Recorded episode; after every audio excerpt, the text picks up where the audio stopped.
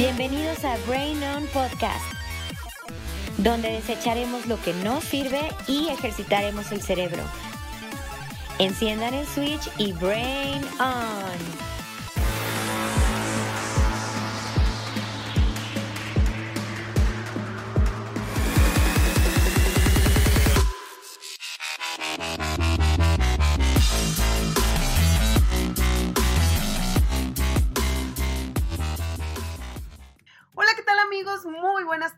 Bienvenidos a esta nueva edición de Brain On. Estoy muy contenta de estar con ustedes una tarde más. ¿Cómo vamos con esos propósitos de año nuevo? Seguramente ya los olvidaron, ¿verdad?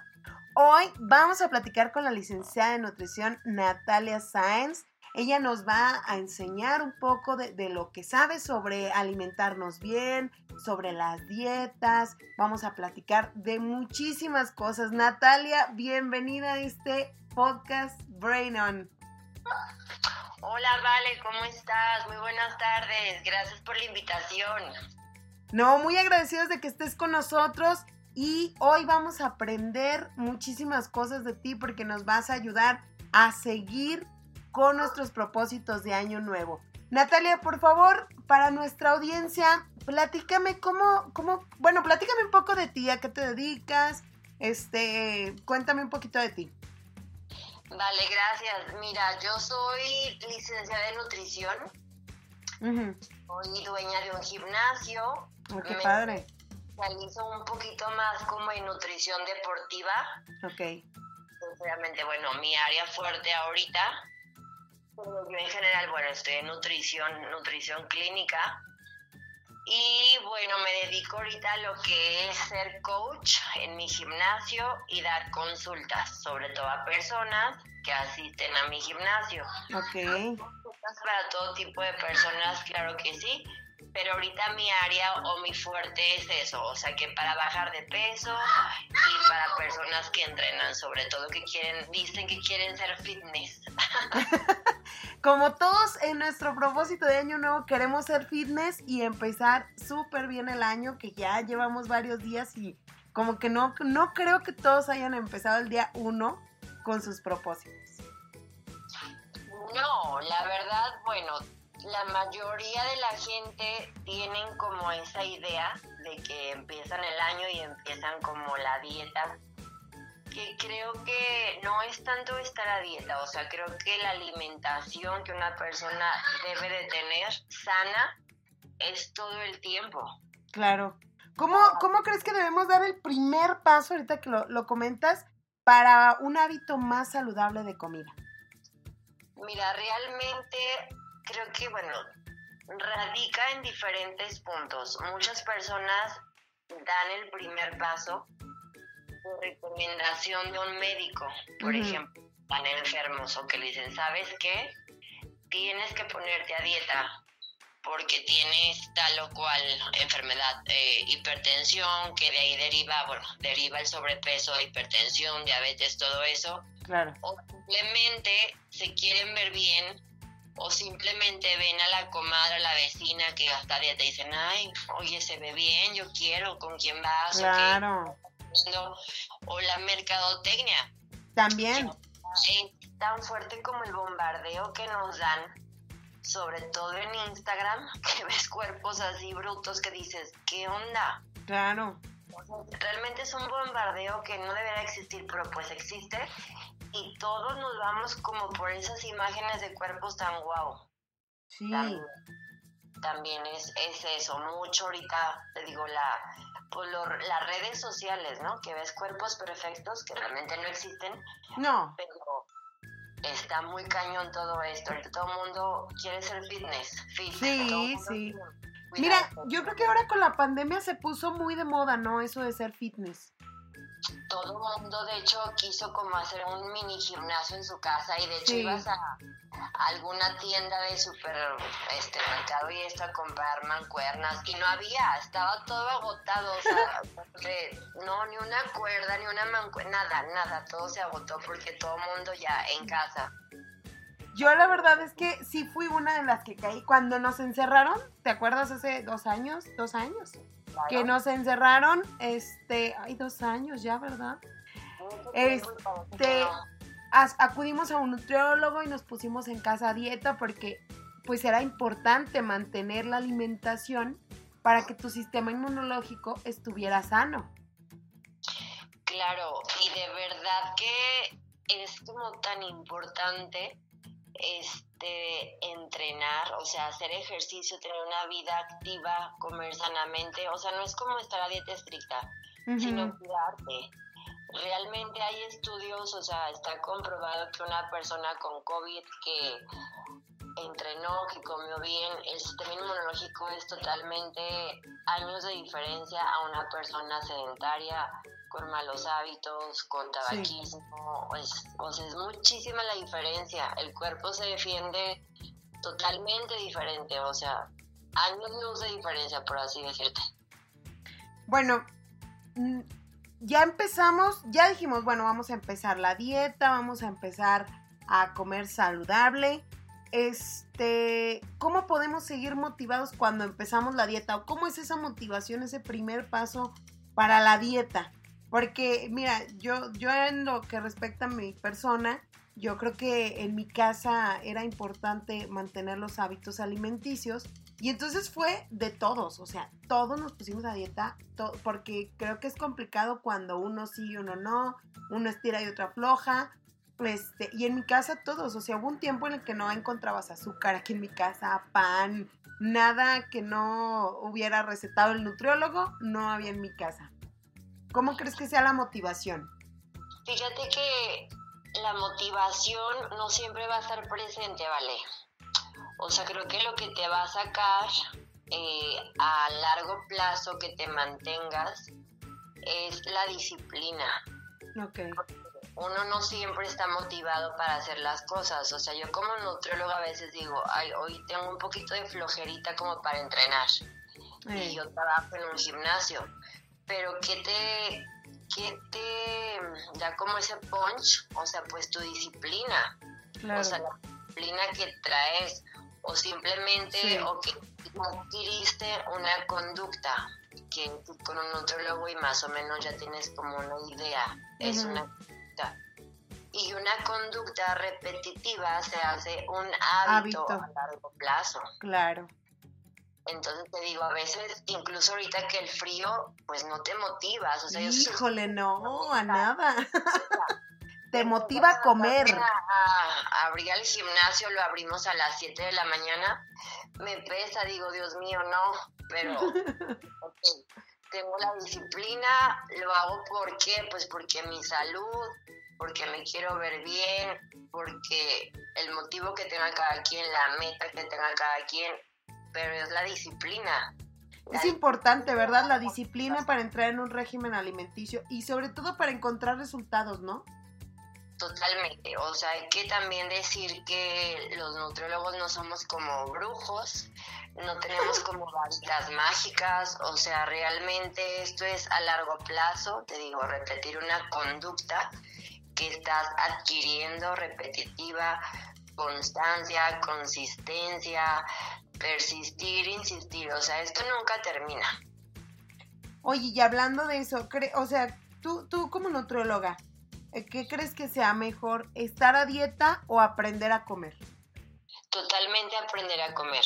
Las dietas, por ejemplo, muy radicales, ahorita que mencionabas, en mi caso no había azúcar, no había refresco, creo que algo tan radical vamos a caer Creo que el tener buenos hábitos te va a permitir darte tus gustos, o sea, tus gustos culposos. Claro.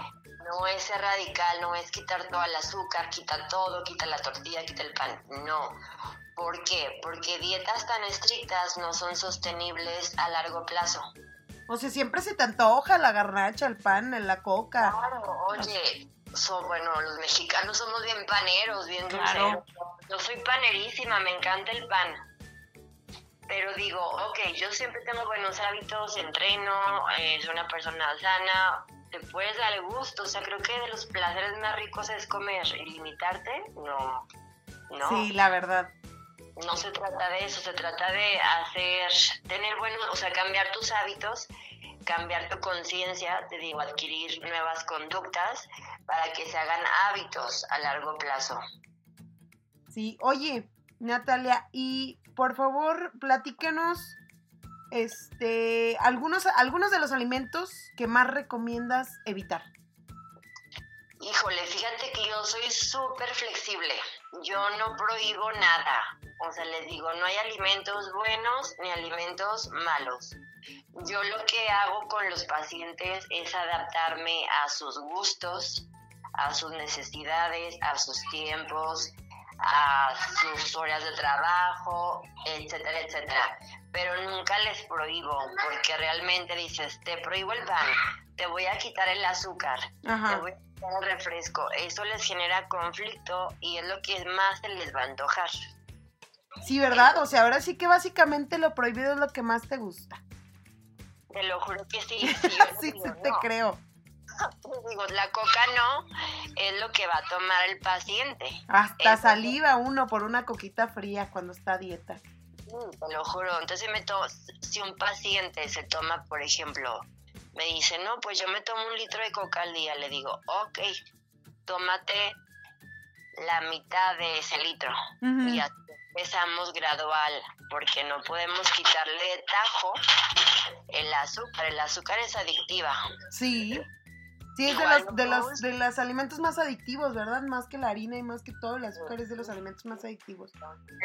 hay que, hay que hacer como un trueque con el paciente. Ok, te dejo medio litro de coca, pero te vas a comer una ensalada diaria, por ejemplo, por así mencionarte. Ok o te vas a comer una frutita ahí de vez en cuando en el desayuno. O sea, es gradual. ¿Tú, piensas que para, para, para adaptar el, el, hábito tiene que ser gradual?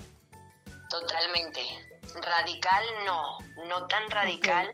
Hay pacientes que sí te aguantan lo radical, pero son personas que realmente tienen un enfoque muy diferente. La convicción, claro que son, son chicos, o sea, o chicas o personas bien dedicados, o que tienen un fin de competencia, o que tienen un fin así como muy determinantes, ¿no? Pero la mayoría de la gente es personas pues ordinarias. Claro, que trabajan, que no se dedican a eso. Oye, Nat, vámonos a un corte y ahorita seguimos platicando, ¿qué te parece? Muy bien, vale, perfecto.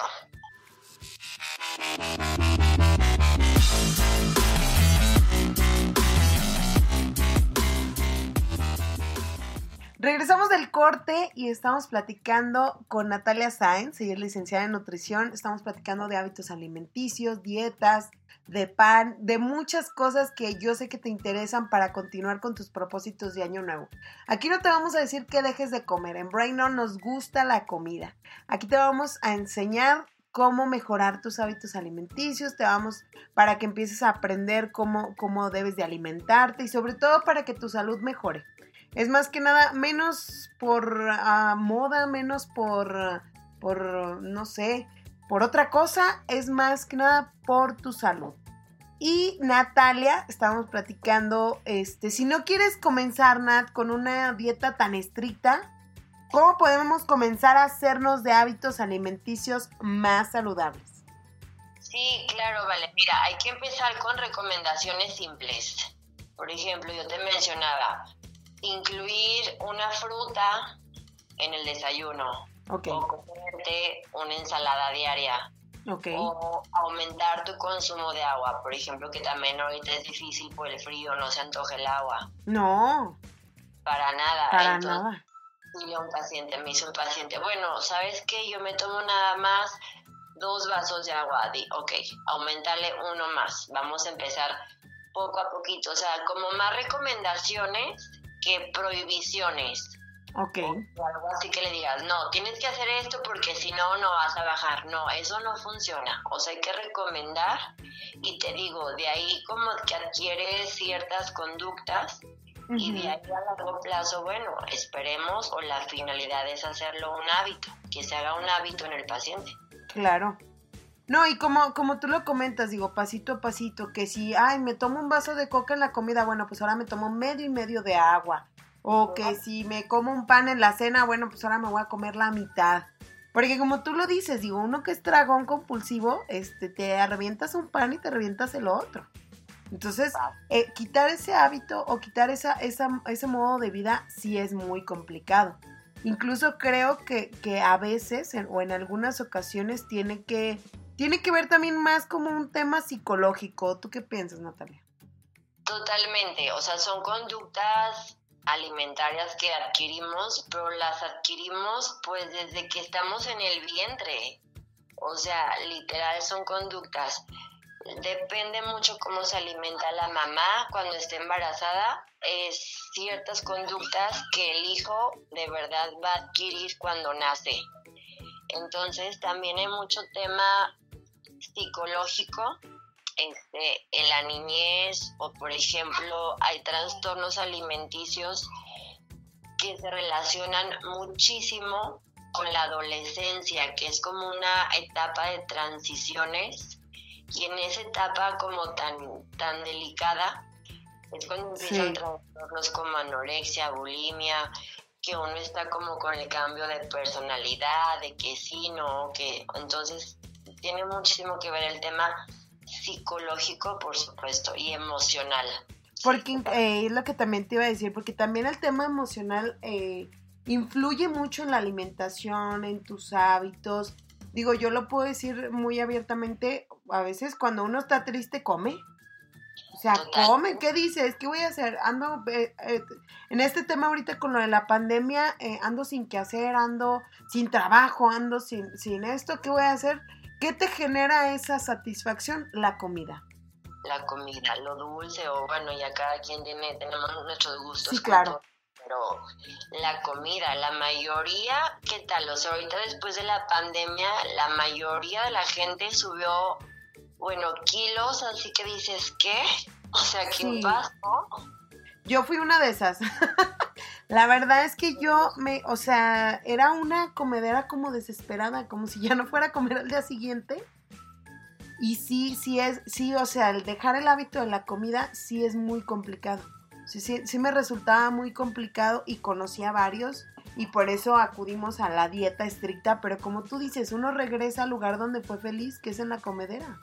Sí, totalmente. Entonces, nunca hay que ser radicales con, los pacientes. O sea, hay que ver también su tema emocional, su tema psicológico, o sea, que traen también, escucharlos, o escuchar un poquito como su historia de vida, o sea, porque de ahí deriva también ciertos problemas que pueden traer este relacionados con la alimentación, o sea, la buena o mala relación con los alimentos.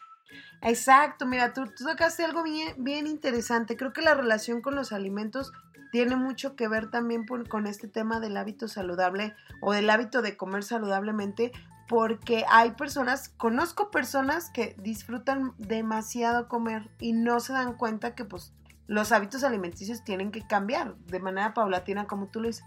Pero también como habemos personas que nos gusta comer, hay personas que le tienen una aberración o un, no odio, pero sí tienen cierto recelo con la comida. Sí, también está el, bueno, ahorita mencionamos, de una vez lo mencionó, el trastorno de alimentación, la anorexia, por ejemplo. Exacto. Los trastornos, pues, mucho, muy comunes actualmente, al igual que la bulimia, solo que la anorexia son personas, obviamente, que le tienen pavor a subir de peso, o sea, ese es su tema, favor a subir de peso y la bulimia, de lo contrario, son como comedores compulsivos, pero les llega la culpa y va para afuera, ¿no? O sea, lo, lo, lo, vomitan. Son trastornos de, lo, pues, sí, de los más comunes, de los más frecuentes, sobre todo en personas jóvenes. Sí, es que también esa parte de los trastornos viene muy ligado como al, como tú lo dices, digo, la adolescencia, este, la falta de madurez, pero también ahorita la mercadotecnia, las redes sociales. Ahorita creo que está un poco más normalizado este, en los cuerpos saludables, como tú le dices, hay cuerpos esculturales que vemos en Instagram, en TikTok, en todas las redes sociales, pero también vemos esta otra parte de los cuerpos saludables, del amor propio, de, de de, o sea, de hacer, por ejemplo, esta parte de las dietas por amor propio, o sea, no porque quieres tener el cuerpo de barba de regil, o sea, no porque quieras este, lucir un cuerpo escultural, sino como por quererte, como por querer tu cuerpo, ¿no crees? Sí, claro que antes que nada, aceptación. Estemos flaquitos, gorditos, como estemos. El primero es aceptar cómo somos y ya de ahí ver que realmente estemos alimentados, o sea, nutriéndonos, haciendo ejercicio. De ahí vamos a, empezar, ¿no? Como el caminito. Pero estemos como estemos, hay que aceptar. Y aceptar es tal cual, pero vamos viendo si estás bien, o sea, la aceptación es bien, bueno, que estés nutrido, o con sobrepeso, que también el sobrepeso, bueno, trae demasiadas enfermedades, y de ahí decir, ok, me acepté gordito o me acepto flaquito, ahora, ¿qué sigue? Vamos a ver que mi cuerpo... Que tu cuerpo esté, esté bien nutrido, ¿verdad? Recibiendo realmente el aporte de nutrientes que necesita. Que eso es básicamente para, para lo que, o sea, para lo que debemos de alimentarnos, para nutrirnos. Exactamente, que es lo principal, o sea, la salud. Antes de nada, nuestra salud. Ya, si tú tienes una buena salud y educación alimentaria, por supuesto que tu imagen física se va a ver beneficiada. Oye, Nat, y sobre la obesidad infantil, eh, digo, sí, o sea, ¿tienes pacientes infantiles que tengan niños que tengan problemas de, este tipo? Tengo ahorita un chavito, por ejemplo, tiene 14 años y tiene una obesidad, pues sí, se puede decir que mórbida. de verdad. 14 años y también tiene diabetes. No me digas. Entonces dices, híjole, 14 años y es diabético por lo que pasa que tiene muchos kilos. Ok. Pero dices, ok, o sea, ¿y los papás qué onda? O sea, ¿qué, ¿qué, le estaban dando? O sea, que lo alimentan. Y ves que sí, pues son papás que realmente también tienen un sobrepeso, pero el niño ya empieza a llenar vacíos emocionales solito con comida. Exacto. Entonces ya, empiezas a ya empieza a derivar otras cosas, ¿verdad? en 14 años pues es un adolescente, te digo, es una etapa de transición difícil, difícil que todos vivimos y bueno, tiene mucho que ver pues los valores, nuestro entorno, el apego con los papás, qué tan atentos, que no están, o sea, papás ausentes o papás que están ahí pero están ausentes, entonces también como súper importante que, bueno, ya trastornos, un poquito ya anorexias, por ejemplo, este chico, bulimias, se traten con un equipo, por supuesto, de médico, psicólogo y nutriólogo. Sí, ¿verdad? Sí tiene que ir este empatado con el tema de digo, si hay personas que no tienen este problema psicológico, pues qué padre. Pero ya cuando traes este rollo así como de, de ausencias, de, de, este, de, complementar, pues, o llenar esos vacíos como tú lo dices, sí es importante, o sea, aparte de la profesión que tú ejerces, acompañarlo con, un psicólogo. Sí, totalmente súper importante, porque bueno, ya es tocar como fibras ya emocionales muy delicadas de, pues, de la persona que un nutriólogo, zapatero a tus zapatos, o sea, un nutriólogo un psicólogo en el nutriólogo, un médico en el nutriólogo. Entonces, sí es como un, equipo y sobre todo pues la familia, ¿no? También que... entorno. Totalmente hay que involucrarlos a todos. Muy bien, vamos a un corte y ahorita vamos a regresar con unos temas un poco más escabrosos.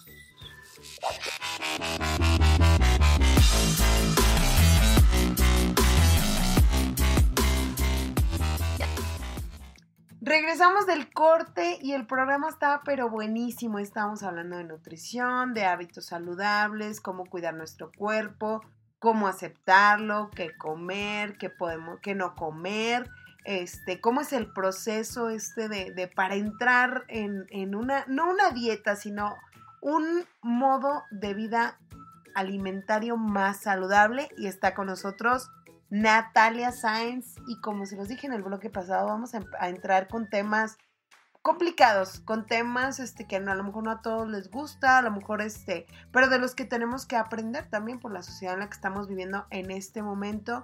Natalia, quiero que nos que platiquemos un poco de la gordofobia. Sí, vale, mira, está bien cañón, ahorita lo platicábamos, lo que es la pues, discriminación hacia las personas gorditas, el bullying, ahorita lo, lo comentábamos también, sobre todo pues en, en niños, en las escuelas, que realmente es impresionante que, bueno, por estar gordito, pueden llegar a un suicidio y de hecho ha habido muchísimos casos este, de niños súper jóvenes, chavitos, que les hacen bullying en la escuela por estar gorditos o incluso con sobrepeso, ni siquiera gorditos. O el simple hecho de llamar gordito ya dices, no, no, no hay que llamarlos así, o sea, desde ahí ya estamos como, también como discriminando. Etiquetando, claro. Entonces creo que también todos esos términos de gordito, de chovi, que está bien chovi, que no sé, o sea, creo que mm. no. Ya no podemos hacer eso porque es un daño, es violencia. Ahora sabemos que es un daño psicológico el que le causamos. Le estamos causando un daño, entonces tenemos que empezar a educarnos también, creo, como sociedad, de quitarnos esas palabritas, esas frasecitas que son, son ofensivas, o sea, al final de cuentas dices, ah, está gordita, no. Exacto. Oye, y uno se siente bien buena y sale alguien diciéndote, ah, estás bien gorda, no manches. Realmente creo que no, tenemos que, que, aprender como sociedad. Creo que dejemos, debemos también dejar de estigmatizar como los cuerpos. O sea, porque a mí me queda claro que no todos los, delga los que son delgados o los que son flacos son porque están a dieta. O sea, y también no todos los que están gordos es porque comen demasiado. O sea, a lo mejor tu complexión, a lo mejor este, tu, tu, la, genética también influye muchísimo. A lo mejor te pones a dieta, a lo mejor tienes problemas de tiroides. O sea, un, un mundo de cosas que, que están detrás de unos kilos de más. Sí, claro, derivan muchísimas cosas, situaciones.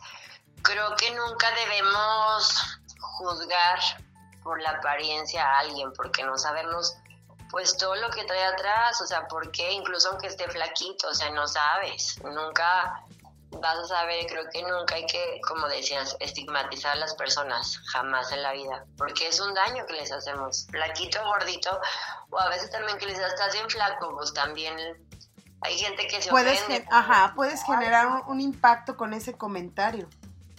Totalmente, entonces nunca, nunca hay que pues ni hablar lo que no conoces, ni nada, nada. Creo que reservarte eso para ti, o sea, criticarte a ti, a tu persona, pero criticas a los demás, creo que no, no son buenas porque es un daño, es un daño psicológico.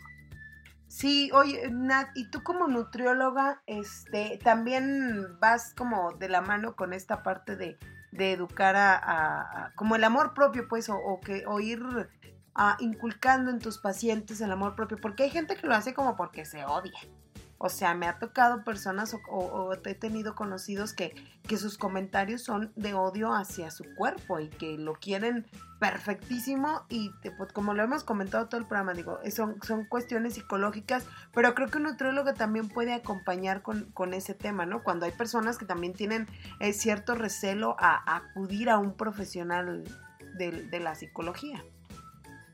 Realmente, por ejemplo, bueno, uno como nutriólogo también la hace de psicólogo, ¿verdad? Porque el paciente muchas veces se desahoga, o sea, tienes que ver, conocer un poquito de, de su historia, o sea, su historia de vida, qué lo llevó ahí a consulta, qué es lo que, bueno, el motivo si quiere bajar de peso, subir, o escucharlos también un, un poquito y sí, irlos guiando, o sea, nunca ser tan pues tan duro, o sea, de, prohibir o de decir, no, es que si sigues tomando coca vas a seguir con sobrepeso, o sea, hay que tratarlos como con pinzas y escucharlos, o sea, su historia de vida es súper importante.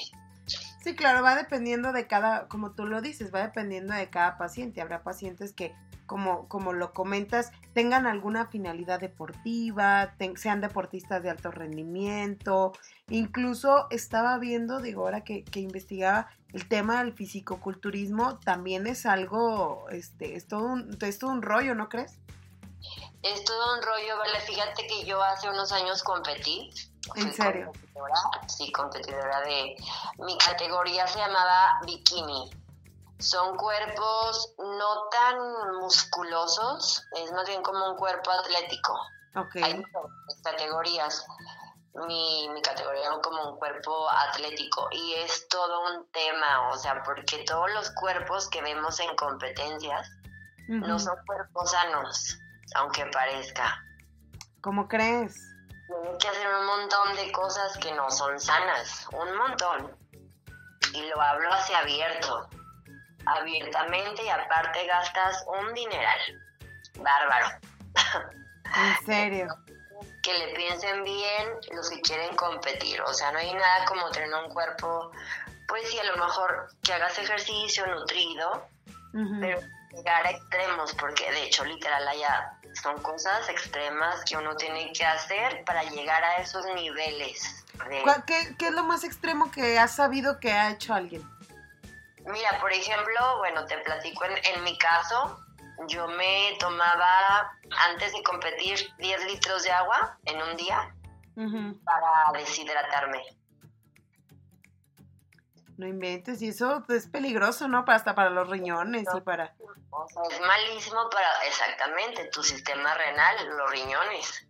Los tres trabajando pues todo el tiempo, con 10 litros de agua, imagínate. Y aparte, al día siguiente es cero agua. Te tomas 10 litros un día, al día siguiente cero agua, cero sal. Ahí ese es cero, cero, cero. Ni un chicle te puedes comer. No inventes. Y por eso, o sea, por eso el, la piel está pegada al músculo, por la deshidratación, ¿verdad? Exactamente, entre más agua tomas, bueno, ya cantidades grandes, te deshidratas. No inventes, ¿no? Eso también es... Pues, y fíjate, ¿quién diría, o sea, si tú, si tú, si uno lo piensa, o sea, que esos cuerpos esculturales están muy sanos, o sea, son a base de dieta y ejercicio, pero no todos, ¿verdad? No, de hecho no es nada sano ser un físico constructivista, no es nada sano. ¿En serio? ya hay categorías, ahorita actualmente se llaman categorías naturales. Ok. Ya, no te vas como a tanto extremo. O sea, te, das la, te das la oportunidad de lo natural. Sí, de ya no te metes esteroides, que también es otro tema ya no haces cosas como tan, tan malas, o sea, para tu cuerpo, porque por fuera muy bonito y por dentro están, pero sí mal. Mira, ¿quién lo diría? Vámonos a un corte, Nat, y ya vamos al último bloque y vamos a hablar un poquito más de ti, vamos a hablar de, de, el trabajo que realizas, este, y un poquito más de tu gimnasio, de tus pacientes, vamos a platicar un poquito más, ¿sale? Vámonos a un corte y ahorita regresamos. ¿Para qué va?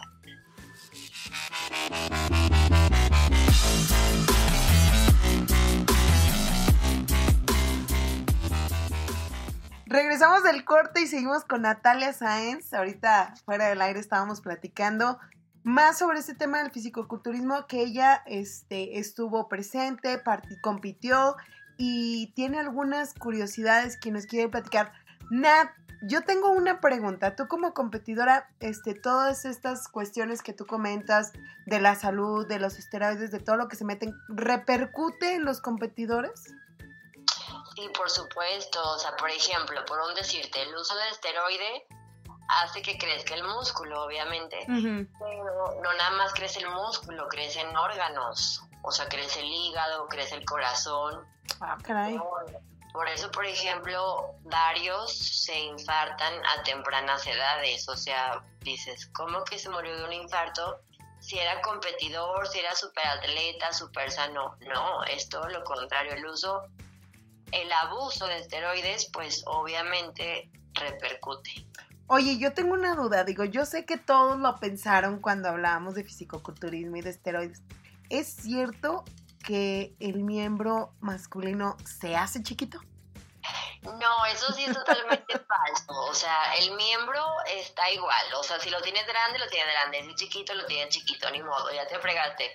Pero lo que sí es que la producción de testosterona en los testículos pues baja porque tú le estás dando testosterona exógena, o sea, de afuera, de las inyecciones. El cuerpo dice, no, bueno, yo para qué produzco si me lo están dando de afuera. Entonces baja tu producción de, testosterona y los testículos sí se hacen chiquitos, eso sí. ah, ok. Y en las mujeres, ¿qué repercute? Digo, pues en los hombres ya nos platicaste que los testículos se hacen chiquitos, pero lo demás queda como Dios te lo mandó. ¿Y en las mujeres qué repercusión tiene?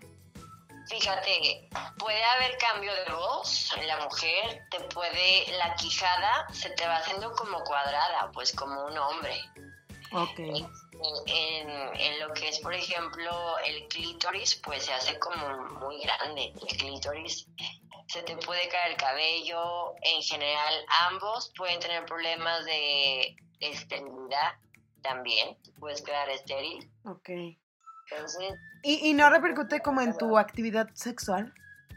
Digo, ya vamos platicando así de todo. claro que sí, o sea, sí baja el líbido. Muchos podrían decir, no, pues voy a andar bien power. No, baja. O sea, baja. ¿Y si tienes desempeño, el mismo desempeño o tampoco?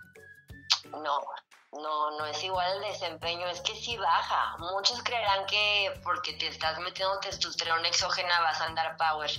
La verdad es que es todo lo contrario, tu desempeño sexual sí puede llegar a, mermarse un poquito o a bajar, a no tener erección, por ejemplo. Y en las mujeres a, quitarse el líbido, las ganas, pues. En las mujeres el uso de testosterona es lo contrario, sube el líbido. Ok. Porque estás aportando testosterona. Ah, ok. Las mujeres producimos naturalmente un poquito de testosterona, naturalmente todas, pero obviamente el uso exógeno de testosterona, pues sí te da un poquito más de líbido. En mujeres sí. Ok. Está muy, muy interesante porque es todo un tema esto del fisicoculturismo, la verdad. O sea, aparte de esas curiosidades, de ese chismecillo que nos platicaste, este, está muy interesante, pero por favor, Natalia, digo, vamos ya a pasar a, entrar en tema, otros temas ya más serios. Este, me comentabas que tú estás más enfocada en nutrición deportiva, ¿verdad? Sí, yo ahorita tengo mi gimnasio, ¿vale? Entonces me enfoco mucho más en, en, consultas, bueno, para bajar de peso, que la mayoría de la gente quiere bajar de peso, y sobre todo en personas que hacen ejercicio, que van al gimnasio, entonces que les, que les gustaría como aumentar su masa muscular, por ejemplo. Ok. Y, o sea, y atiendes de todo. ¿Cuál ha sido tu paciente así del que estás más orgullosa? Me imagino que vas a tener un paciente del que estás muy orgullosa o, varios, pero ¿cuál ha sido el, tu caso de mayor éxito? Sí, tuve una paciente, bueno, actualmente ya, ya le perdí la pista, ya no va al gimnasio, pero se llama Jackie, un saludo a Jackie. Bajó como 15 kilos pero aparte de bajar sus 15 kilos, realmente tonificó el cuerpo súper padre. La verdad, sí la puse en alguna. Oye, pues aquí vamos a dejar los datos de Natalia, ¿eh? Para todas y todos los que quieran. Se puso muy bonita esa niña, pero pues bueno, ya le perdí la pista, la verdad ya no sé nada de ella. Y creo que ha sido como mis de mis pacientes así como disciplinados. Digo, hay varios, pero realmente te digo, la mayoría de la gente que es como ordinaria no tienen como una meta muy, específica, o sea, la hacen de ratitos por temporadas. Ok. Y este, por favor, Nat, platícanos eh, un poquito más de ti. Ahora sí, ya cuéntanos de, de, cómo, cómo fue esto que te decidiste estudiar nutrición, qué es lo que te interesó, este, cómo, cómo entraste a este mundo fit. Sí, vale, mira, yo siempre fui una persona que se cuidó, o sea, que le gustó comer sano, que iba al gimnasio, a lo mejor no tan constante, no diario, pero tenía como ahí metidita como esa espinita, ¿no? De, del verse bien. y siempre me gustó como la medicina. Yo quería ser enfermera o médico. Ok. Pero cuando yo empecé, bueno, cuando yo salí de prepa, vi esta carrera de nutrición. Aquí en Zacatecas no estaba, estaba yo me fui a Guadalajara a estudiar. Ah, ok. Y me llamó muchísimo la atención nutrición. Muchísimo. Entonces me fui a Guadalajara, estudié mi carrera, regresé aquí a Zacatecas y ya lo que es el, el gimnasio.